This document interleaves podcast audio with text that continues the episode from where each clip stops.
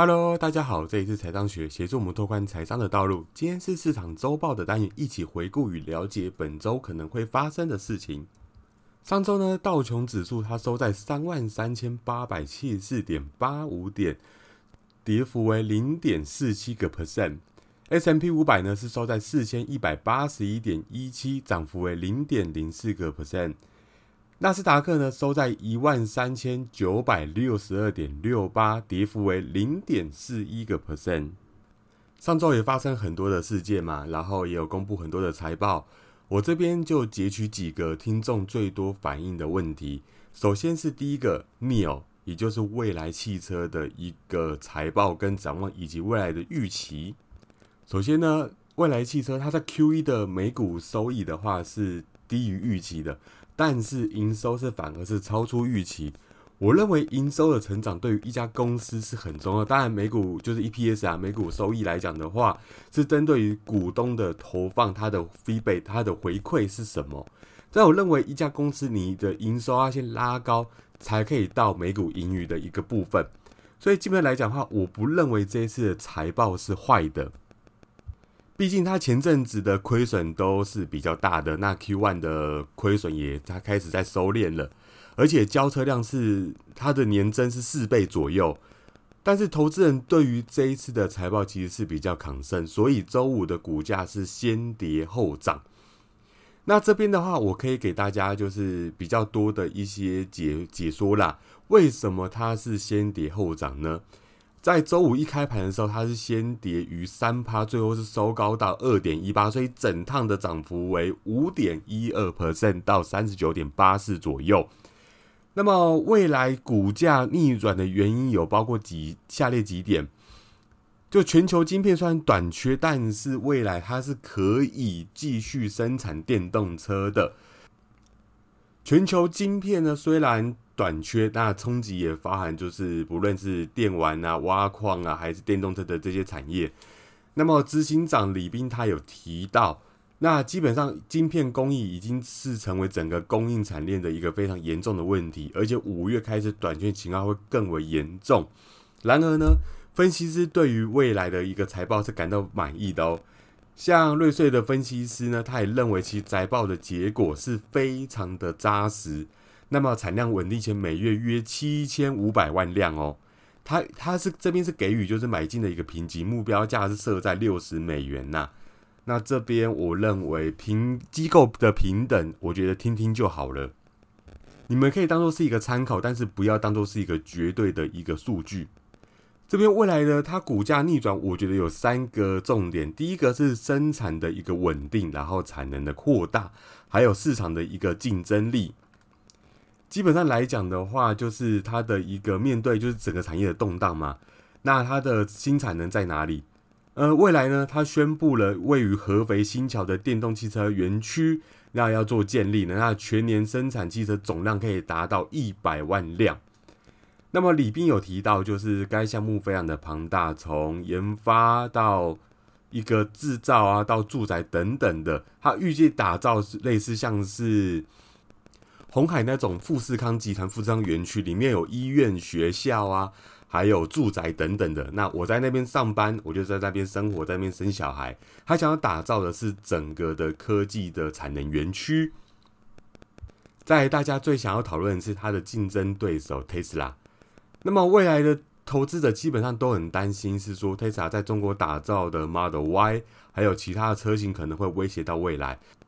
但是呢，李斌在法说会的话，他有提到一个重点，他们的焦点是摆在高阶市场的一个市占率，而不是像其他的品牌那样子不时的一个降价的策略，因为他相信这会重挫品牌的形象，还有用户的一个感觉。那我相信这个百分之百在说特斯拉了。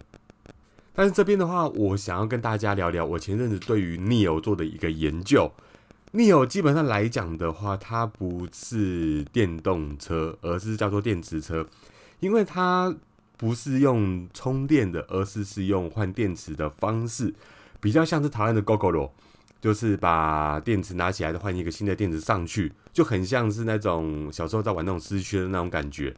那它在每一个地方都会设定一个换电站，然后换电站会配备一个人力。那那个能力不是要维持机器的操作，而是要帮车主把车开到那个换电站里面，因为有一点难度，因为是比较窄。那整趟换下来的话，差不多要四分五十八秒左右。呃，我这边认为这一个岛是有一点输 Tesla，那大家看法不一样嘛？我认为未来的一个充电的一个技术、充电的速度和那个效率，一定会远远大于换电池的一个速度。但是现在你虽然主打就是说，好，我可能没电了，我就换个电池，我就可以再继续跑。确实，你赢在前面的一个时间成本。但是后面的一个耗材的开销啊，然后还有一个技术上的一个突破，我觉得会有可能会打压到他们的发展。所以其实大家对于 Neo 应该要更进一步的认识，就是它其实是一个换电池的一个汽车，而不是一个充电的一个汽车。那目前很多的上海的一些车主，他们分享就是，好，当我开到没有电之后，那我去换个电，我能够继续跑。那反观是 Tesla，它可能充电要一阵子，然后也有良率问题，然后也有就是耗材的问题。但是我认为这个只是就短期的一个问题还没有解决。我相信技术发展未来这些 Tesla 都能够去做解决。所以 Neo 短期间我觉得它会卖的不错，但是未来我就不太确定了。接下来听众有问到的一个问题就是有关于巴菲特的股东会到底说了什么？这边我把伯克希尔哈萨维的一个股东会整理成十个的一个议题来跟大家做解说。那今年一样也是股神巴菲特还有他的搭档理查芒格去做一些对于投资人的一个疑问的解答。那很多人他们也注意到，就是说今年大家都在买标普五百的指数嘛，就 S M P 五百的大型的指数，不论是 E T F 还是基金等等的。那对于这一点的话，巴菲特有什么看法？巴菲特回应是说，他更喜欢是伯克希尔哈萨维的股票。但是如果你是不懂得股票的人的话，他还是建议你就买 S M P 五百的指数基金就行了。然后再是减碳，就是碳排放的一个问题。那基本上巴菲特回答是，世界正在抛弃就是一些。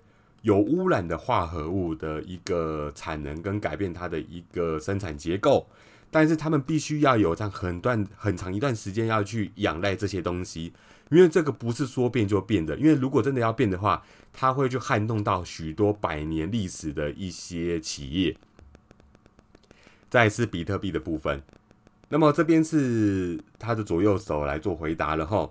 那他针对于比特币，他有一个看法是说，他憎恨比特币的一个成功，他从来都不喜欢这种虚拟货币去绑架现有的货币系统、现有的法币。比特币就像一种凭空生出来的一个金融产品，去赚了几十亿美元。他认为这个跟他们的一个想法跟人类的文明是有相驳论的。然后接下来是针对于拜登政府，他有可能要上调企业税的一个部分，那是否会冲击到波克下的一个股票？拜登呢，他认就是波巴菲特认为啦，拜登政府他有可能上调工资税的话，确实会对股东造成不利，但是也不必担心，公司最终还是会去适应的，因为其实大家都知道，波克夏他一直以来都是比较顺应政府的一些政策。然后去顺顺的做投资，他也不起不求大起大落，也不像阿克方舟基金一样去求大起大落，所以我相信他这一个是会跟股东做一个交代，那也就只能去顺应整个的一个政策的方向的走势这样子。好，再来是罗宾汉，也就是重视商。所谓的重视商，就是提供一个平台，让每一位的玩家、每一位的投资人在上面做一个基金的买卖的一个操作。然后基金买卖的话是，或是股票买卖是没有任何的手续费。但是这边我想要提醒大家，如果你有在 First Trade 啊，或是 eToro 啊等等之类的平台操作，它虽然标榜是零手续费，但是你们要记得哦，它有一个东西叫做买卖价差。其实你们的手续费是从那边来的，而不是真的是零手续费啊！这边大家要记得。所以基本上来讲的话，这边他们有回答到，就是说罗宾汉的兴起是一个糟糕透顶的一个开始。他让利用了对人们的一个有害东西赚钱是错误的。为什么？因为基本上来讲的话，他认为君子爱财，取之有道。那我今天我在投资基金，我在投资股票的一些投资债券东西，银行所收取的一个中介费是合理的，他认为是这样子。那今天大家认为就是透过一些平台的机制，是零手续费的机制，变相的去做投资，让客户去做个短进短出的操作，其实已经远远的跟原本的投资理念背道而驰了。然后在我在 Instagram 里面的第二页有带到，就是说 Spark 的一个热潮。那这个是其实是股市的一个副产品。那大家都不知道什么时候会结结束嘛？但是我认为也快了。那详细如果不知道 Spark 是讲什么的话，可以在我的 Instagram 可以查到内容这样子。然后接下来是大家很关心前阵子有买的航空股的部分。那么虽然航空业最近很快的复苏，但是他们播客下的话，还是不会去回头去买航空股，因为商务出行的这个部分还没有至谷底复苏。我上次也讲到了，航空股它八十到将近有七十到八十 percent 利润，绝大部分都来自于商务商务旅客。好了，这边我想问问大家，你一年都就算你再有钱好了，我给你飞一个四趟出国，这样子 OK 吗？但是商务客可能一周就飞一次，那一个月可能飞三次，所以基本上他们是仰赖这些商务客去做一个公司的营收的动作。但是说实在，现在因为疫苗或者更正疫疫情的一个关系，所以导致现在很多的上班啊，或者是商业结构改变的，改成视讯或者远端做一些操作，那真的有必要到商务出差的一个？动作吗？这个我不知道，但是我认为这个应该已经回不去了。所以航空股最近在暴涨，也只是因为疫苗复苏，可能有观光的旅客啊会回头这样子，但绝对不是因为商务客要回来了。然后至于就是他有提到去年他有出售苹果股票嘛？那他有讲到去年他们有机会买进苹果股票，他们他却卖掉了，这是一个错误。那么苹果股票仍然是非常非常的便宜，它在人们生活中也扮演重要的角色，代表他看好的是苹果的股票。然后对于新手的投资者建议，那一样嘛，在股东会一定有会问这个问题：选出好的股票，比弄清楚未来什么行业会成为一个更好的一个业务。换言之，你要选择是一个好的股票，像是它有发展性，它的未来，那比你去预测未来的。可能产业趋势是什么还要来的容易，因为我说实在的，在古时候或者在更往年，根本就不知道有什么 Tesla 会发生啊，会有电动车这些等等，不会。但是就以他的观点是说，你就买现在现存的公司，然后它的表现是好的，我相信它未来的话，在就算有一个趋势发展，它也会再做一个转型。所以我这边做个简单的总结哈，就是他一样认为他自己的。伯克希尔哈萨韦伯克夏家公司的股票是值得可以买的，然后另外的话，他也认为苹果的股票是相对便宜，一样可以入场，然后它的一个竞争力、它的品牌优势，都是一个非常好的一个投资的外在因素。那接下来我们来聊聊本周可能会发生的事情。那么随着五月也要开始了嘛，那四月的话，它有一个非常漂亮的一个非农指数的表现。那五月到底还有什么可以看的呢？因为大家都说 sell in May，上周我有说过，就是五月可能会有时候修正。那先摒除股市以外，我们有很多的参考数据是可以去印证整体的股股票市场或者整体的大盘市场的行情是否的好坏。那这边我来看一下哦，四月的非农将会十分的漂亮吗？就以去年五月来讲，美国人基本都在跟疫苗去做一个更正，做跟疫情做一个抗争。当时公布的就业数据是非常的难看。那么就业报告显示，去年四月的美国失业人口超过两千万人，失业率呢飙升十四点七 percent。我相信大家应该都忘记，但是去年确实是这个数据。但是到了今年五月来讲，市场预期美国新增就业岗位会有九十一点六万人，失业率降至六 percent。当然了。失业率距离失就是疫情前的水平还有一段时间，美国还是有数百万人没有工作。此前的一些数据呢，也给了我们一些参考。前两周，美国出请失业金人数创下疫情以来的新低，也少于六十万人，但还是很高。总结来说，最新的就业报告应该会暗示整个状况好转，所以我认为大家可以期待我相信整个的数据会把整个行情再稍微再往上带一些些。就如同去年来讲，去年大家也担心 sell in May，可是五月如果当时有买的话，至少它的一个股票部位都赚三四十趴左右。所以我认为接下来的行情或许是可以期待。如果我们先看基本的一些数据面来看的话，四月的债市波动率虽然有下降，但是数据如果转好，也不排除五月的波动率也会重新的大涨。所以美债收益率的话，基本上也不会太担心上升，因为通膨的担忧慢慢的下降了。至于费的，就是美国美国联总会，它会透露。转阴的一个信号吗？就是说转鹰派的信号。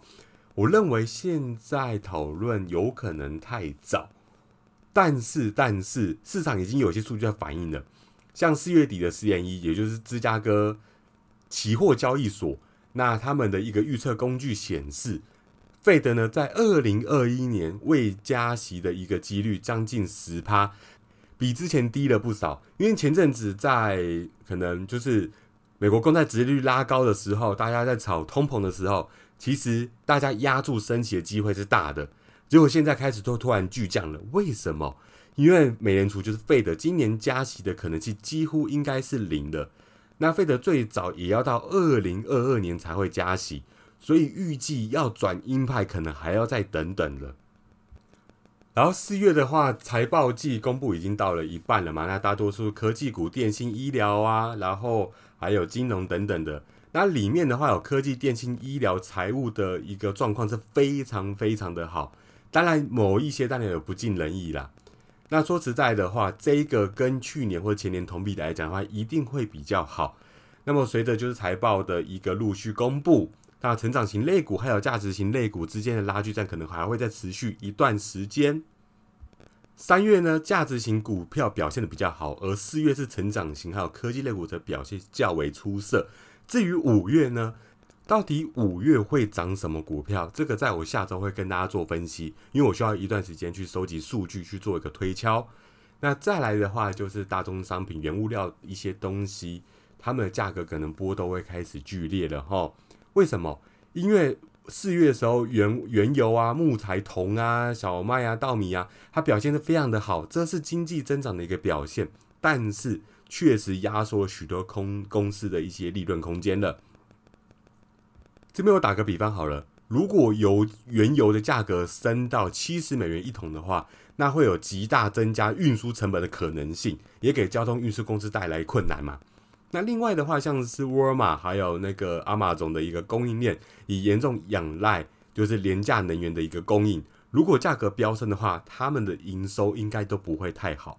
而制造业的房地产呢，也受到铜价、木材的价格一些影响。至于最后的话，就是拜登的基础建设法案的发展，我们可以关注他的两万亿美元的基建法案的进展。那根据一些媒体报道，四月二十号的时候，拜登已经。提议将提高资本利得税了，那当时呢，股市当然一度是急跌。那在五月的时候，国会将继续就这个计划进行商讨。大家可能关注这一个计划的以外的同时，可以关注加税的一个部分对于市场的反应。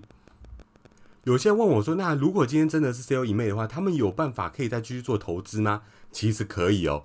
我这边的话，给你两个标的。那这两个标的，你可以当做投资标的，又或者是说观察的标的。怎么说？美国基本上来讲，它是经济数据是一系列以来都持续的走强，显示经济也好转了。那么基本上的话，我会给大家一个是交通运输行业的一个 ETF，这个有可能会反映就是整个市场的经济好转。那如果里面的相关行业也获利，也会提高他们的一个 ETF 的一个销量，也就是 ETF 会往上走。首先，第一档是 I Y T，Ivy 的 I，然后 Y 嘛，然后 T 台湾 T I Y T，它是投资于这是 iSurance，也就是贝莱德公司所发行的。那它投资于美国航空啊、铁路啊、卡车公司，然后最早是从二零零三年十月开始交易，那总资产净值为二十二亿美元。那么 IYT 呢？它只持有二十只股票，哦，那它是跟踪道琼道琼的一个运输的一个指数。那么其中呢，铁路占比最高为三十六点一九个 percent，航空的话是占二十七个 percent，卡车占二十航，然后海运的话是占五点二个 percent。我相信大家都对于这档不太不太熟啦，但是我先跟大家报告它的绩效好了。IYT 的回报率今年来讲是二十二个 percent，也在近期也创下了新高。那么有鉴于近几周刚刚也经历过快速的上涨，那短期获利回吐可能性很大。不过长期这个还是会走高，所以代表档这一个的话，它有一个回档修正之后，你可以去接这一个。那更需要关注的是什么？华尔街很多分析也认为，就是说，当 IYT 和其他板块一起参与市场的反弹时候，就是大盘看涨的一个信号。这个名大家要记得。然后接下来第二档的 ETF 是 XTN，XTN，那它也是投资于交通类的一个股票。那么投就是只是发行公司不一样啊。那投资的行业包括啊空，就是空货运啊、物流啊、航空公司、机场服务、公路、铁路、海运。还有海运港口的服务、铁路卡车等等的。那么这一档的话，目前是里面是四十亿只股票，比较年轻，它是从二零一一年一月开始成，就是开始交易的。然后其资产的净额是六点七二亿美元，那等于是我刚上一档的三分之一不到。那么行业类别的话，属于是卡车业是占最多，是三十三 percent，再是航空有二十四点二九。然后再是汽车租赁啊、飞机的啊，然后空运营运服务等等的，然后有二十七个 percent 的资金集中在于前十档，这个是比较多的。那年初至今的话，涨幅为二十四个 percent，也创下四月以就是四月也创下历史以来新高了，跟 IYT 一样。那么获利了结，可能也会给该基就是该 ETF 带来一个很大的压力。所以，我还是跟上个一样，我是非常看好就是运输这一方面的一个复苏指标。那这边的话，我认为在八十五美元的时候，你们可以去接一下这个 ETF。那我今天的分享要到这边结束了。那感谢这次的收听。那喜欢的朋友可以帮我点击关注以及分享，还有追踪我的 IG。如果你有任何的问题，请随时在 IG 上直接做提问就行了。我会不定期更新投资场上最新的消息。那我们下次再见喽。